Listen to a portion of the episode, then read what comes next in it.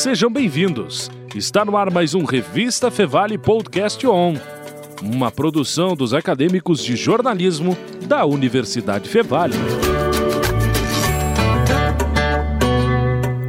Isso aí, sejam bem-vindos ao Podcast On, como bem o Guilherme disse, seu programa sonoro e visual produzido pelos acadêmicos de jornalismo da Universidade Fevale. Eu sou o Vinícius Soares, hoje não estou com a minha colega Julia Klein, mas ela está do outro lado do vidro ali com a técnica de Carlos Pereira e Rinaldo Silveira. É, estou falando aqui do núcleo de mídias sonoras no campus 2 em Novo Hamburgo. E hoje o papo é sobre o skate.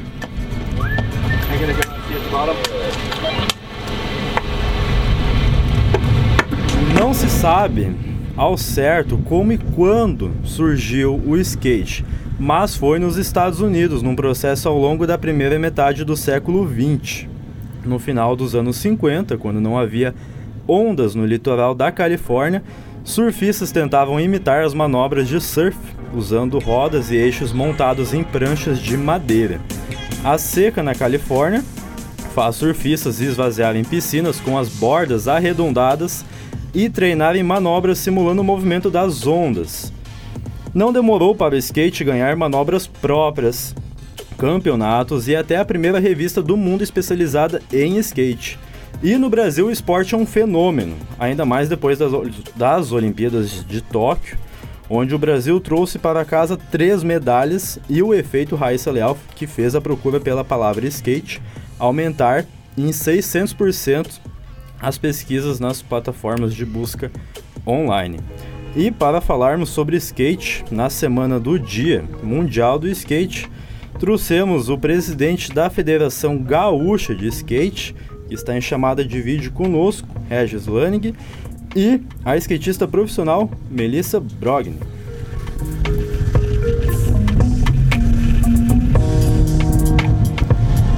Eu vou pedir licença para a Melissa, vou fazer a primeira pergunta para o Regis. É, o que faz a federação e como ela contribui com os atletas? Seja bem-vindo. Boa tarde a todos, é um grande prazer. Em primeiro lugar, uma, uma boa tarde para todos os espectadores. Na verdade, a função da federação, a federação é o órgão institucional máximo do skate gaúcho, né? E tem como objetivo uh, várias coisas, entre elas a formação do ranking gaúcho das modalidades.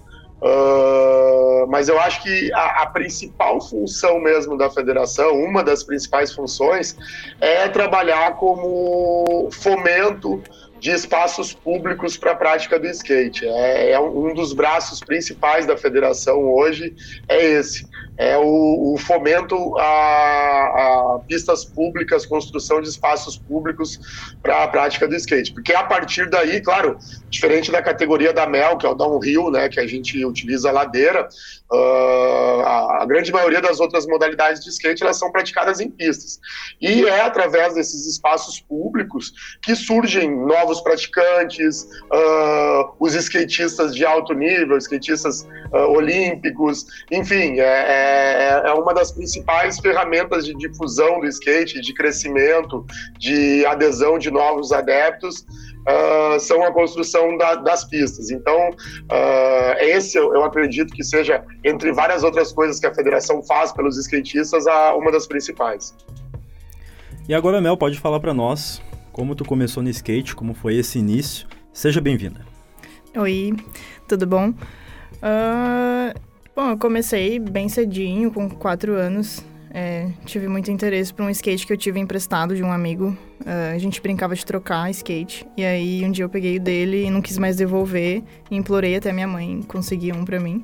E aí desde lá nunca mais larguei. Eu só que eu conheci o downhill com 12 anos por aí, no final de 2013. E daí desde então virou minha profissão mesmo. E suas conquistas atuais? Hoje eu sou pentacampeã sul-americana, tricampeã mundial e atual campeã brasileira. Muito bom. E, Regis, agora, qual é a importância? Você falou um pouco dessas pistas é, públicas. Qual a importância dessas pistas é tanto para os skatistas quanto para a população em geral que vive na cidade é, onde tem essas pistas de skate. O exemplo da pista de Porto Alegre, que foi inaugurada ano passado no Parque Marinha. Cara, é, ela tem uma importância muito grande em vários aspectos, uh, mas a gente costuma dizer, porque o que, que, acontece? Geralmente, quando a gente acompanha que uma prefeitura anuncia uh, que vai construir uma pista pública de skate, a uh, primeira coisa é aparecer um monte de gente dizendo: Poxa, mas por que, que não, envolve, não, não, não investe esse dinheiro em saúde, por exemplo? Cara, não, uh, na verdade, o investimento numa pista de skate ele é diretamente um investimento em saúde. Quando a gente investe em hospitais, uh, que são coisas, uh, claro, de, com uma importância muito grande, a gente, na verdade, está investindo na doença, né? Quando a gente investe em, em locais de atividade esportiva, seja ele qual for, mas a gente está falando aqui de uma pista de skate, tu está diretamente investindo em promoção de saúde. Uh, mas a partir daí, uh, tu cria um espaço que hoje, na verdade, a, a maioria das cidades é muito carente em espaços uh, para a juventude mesmo, né? Para a juventude, seja para o lazer ou para a prática esportiva. Então, uh, a, a, construção dessas pistas de skate ela su, supre muitas vezes um vazio uh, que as pessoas têm de, de coisas para fazer, por exemplo, né? E a partir daí, depois, uh, uh, depois de, de, inauguradas, elas também podem sediar eventos, que, que geram turismo esportivo para a cidade, que geram uma movimentação do mercado específico, do mercado de venda de peças, de, que, que também viu um aumento muito grande depois da questão das Olimpíadas, né? Então, uma pista de skate ela pode trazer vários benefícios para a cidade, não só para os skatistas, de maneira geral. Claro que para os skatistas o benefício é direto, é ter, é ter um lugar para praticar, para evoluir, enfim, para trazer novos adeptos para o skate, que é muito importante. Quanto mais gente tiver praticando skate, uh, melhor é, mais legal é. O mercado do skate cresce mais também. Então, uh, e para parte da população é um investimento em saúde, né? Um investimento em promoção de saúde, seja ela física ou mental. E nesses outros itens que eu falei, de turismo esportivo, a pista da Orla, por exemplo. Cara, uh, é uma pista que convergem pessoas do estado inteiro e até de outros lugares do país semanalmente para conhecer ela. Agora, há pouco tempo a gente teve o STU, que foi o, que é o, o principal evento uh, de skate do país, e os, os, principais skatistas do país estiveram no evento, o pessoal ficou maravilhado com a pista, isso uh, movimentou o, a rede hoteleira da cidade, movimentou o comércio, então esses são os, alguns dos benefícios que a pista de skate traz, tanto para os skatistas quanto para a comunidade onde ela está inserida. É, e Regis, você falou um pouco sobre os novos adeptos é, como é que está essa procura pelo esporte, tanto por é, crianças que querem iniciar no esporte, é, quanto até por pessoas que já praticavam, né? É, pessoas é, adultas que é, estão voltando a praticar o esporte. Cara, o skate, ele, na verdade, ele já vinha numa crescente, assim, o número de adeptos, enfim, antes das Olimpíadas. Mas, inevitavelmente, depois das Olimpíadas, esse canhão de mídia que é as Olimpíadas, né, uh, essa procura, a gente viu essa procura aumentar muito. Seja uh, por pessoas que, que, que, voltaram a andar, que andaram em algum momento da vida e retornaram com as atividades, ou seja, por pessoas que, a partir das performances olímpicas, se instigaram e vieram procurar. Eu trabalho com escola de skate e, e, vivenciei diretamente essa procura. A gente teve um aumento aí de mais de 200% na, na, na procura por escola de skate. E o mais legal disso tudo, que a maioria desse público é feminino, entendeu? O skate, ele, ele ainda vive um processo muito grande. A Mel está inserida dentro disso, ela sabe do que eu estou falando. Um processo de cada vez incluir mais o público feminino. E eu acho que essa questão da medalha da Raíssa, do, do skate feminino ter uh, ajudou bastante também para que.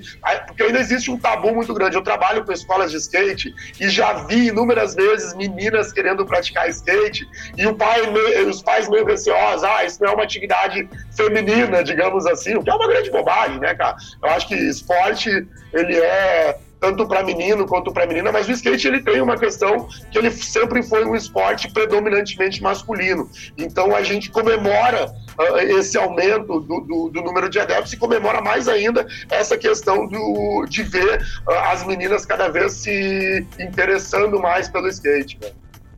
É justamente falando de skate feminino, a Mel, é, que já foi campeã em campeonatos nacionais e internacionais. Mel, como é que tá esse incentivo ao skate feminino? O ambiente tá favorável ou ainda existem muitos paradigmas a serem superados? Com certeza, a partir da Raíssa, surgiram muitas novas skatistas, porque foi um exemplo de uma menininha que, que tá levando o skate nas costas, né? o Brasil, o skate no Brasil nas costas. E a gente, eu vi uh, cenas que eu nunca tinha visto antes, que depois das Olimpíadas eu fui numa pista de skate e vi uma reunião de seis meninas numa pista de skate, eu nunca tinha visto isso, mas então uma simples imagem dela ali fez isso acontecer.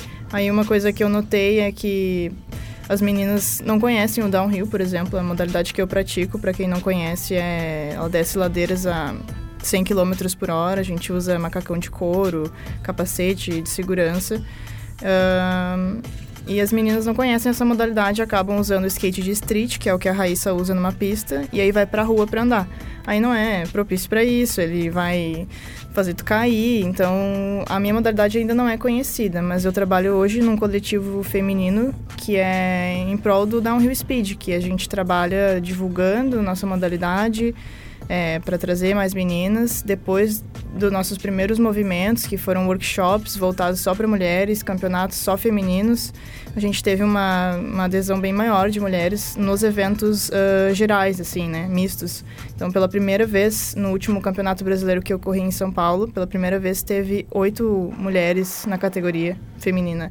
É, parece um número pequeno em comparação dos homens, que normalmente parte de 60, mas é, pela primeira vez a gente conseguiu reunir oito no mesmo evento. Então teve, teve uma, uma força, sabe, depois das Olimpíadas e uma união toda que, que a gente construiu, principalmente em cima depois, depois deste coletivo que a gente vem trabalhando, que se chama Das Minas. E sobre esse boom da Raíssa Leal, Mel, como a comunidade skatista viu é, a participação do Brasil nas Olimpíadas? Uh, teve o pessoal que ficou a favor, teve o pessoal que, que não gostou de ver o, o skate nas Olimpíadas, né? Porque não, não conseguiu. Eu vi muito isso na internet do pessoal que não enxergou o skate como esporte, que até hoje não enxerga o skate como esporte. Para mim é um pouco confuso uh, entender essa lógica, porque é um, não deixa de ser um esporte. É, não consigo entender muito bem a lógica. É uma coisa super saudável, que não perde o estilo por estar num campeonato, num evento, numa Olimpíada. É, da minha parte, eu só consigo ver o quanto que isso pode crescer e gerar, pra, de um modo geral, assim, o, o skate é, institucional ali, campeonatos, isso vai crescer e, ao mesmo tempo, vai crescer o skate de lifestyle, que só anda na rua, o pessoal vai ter espaço também. E essa questão que tu fala da, da parte que não gostou muito, que não ficou é, muito instigada, foi por causa de falta de representatividade? Talvez? Uh, não, não nesse sentido, eu diria, porque a gente teve o time feminino representando o Brasil muito bem também. Então, nesse sentido, eu acho que não. Muito bem, Rinaldo Silveira, Carlos Pereira. Podem subir uma trilha para nós.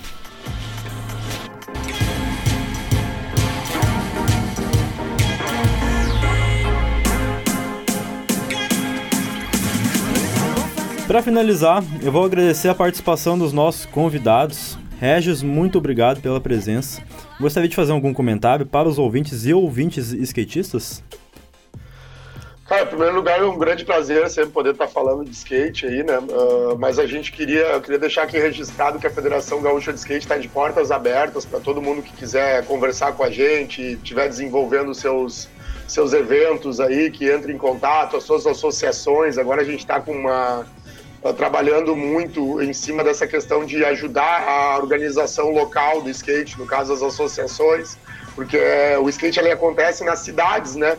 Então é importante que o, as cidades tenham as suas associações bem organizadas, enfim, para poder reivindicar Uh, espaços públicos, enfim, políticas que sejam do interesse dos skatistas. Eu queria dizer que a gente está de portas abertas aí para receber todos que tiver a intenção de de estar tá entendendo um pouco mais do nosso trabalho ou até mesmo procurando ajuda para desenvolver o skate na sua região.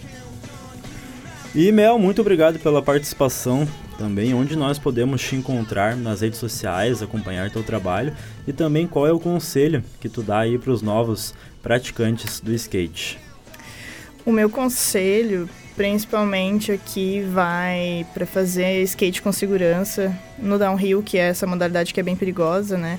É, eu recomendo que o pessoal sempre use os equipamentos de proteção e tenha atenção de onde vai andar e com quem vai andar, porque a gente tá por um deslize ali, um piscar mais lento de, de bater em um carro, então é sempre ter bastante cuidado e eu gostaria de dizer que o skate também é coisa de mulher e que a gente existe e que as meninas podem participar praticar, porque a gente está aí. Então eu recomendo o nosso coletivo que se chama Dasmina. É, nas redes sociais vai encontrar como Dasmina Downhill. E no meu Instagram também, no, YouTube eu tenho um canal que tem uma, as instruções básicas para o Downhill Speed, onde eu ensino desde como sair do zero até começar a andar. Que procurando pelo meu nome também encontra, assim como no Instagram, Melissa Brogni. Isso aí. Skate é para todos. E com isso, finalizamos mais um episódio do Podcast Show. A técnica de áudio e de imagem é de Carlos Pereira e Rinaldo Silveira e a orientação é do professor Marcos Santuário e não esqueça de nos seguir no Instagram arroba podcastonfevale e no facebook.com barra podcastonrevistafevale para acompanhar nossa rotina da redação e fique ligado que toda semana tem episódio novo. Valeu, abraços e até mais!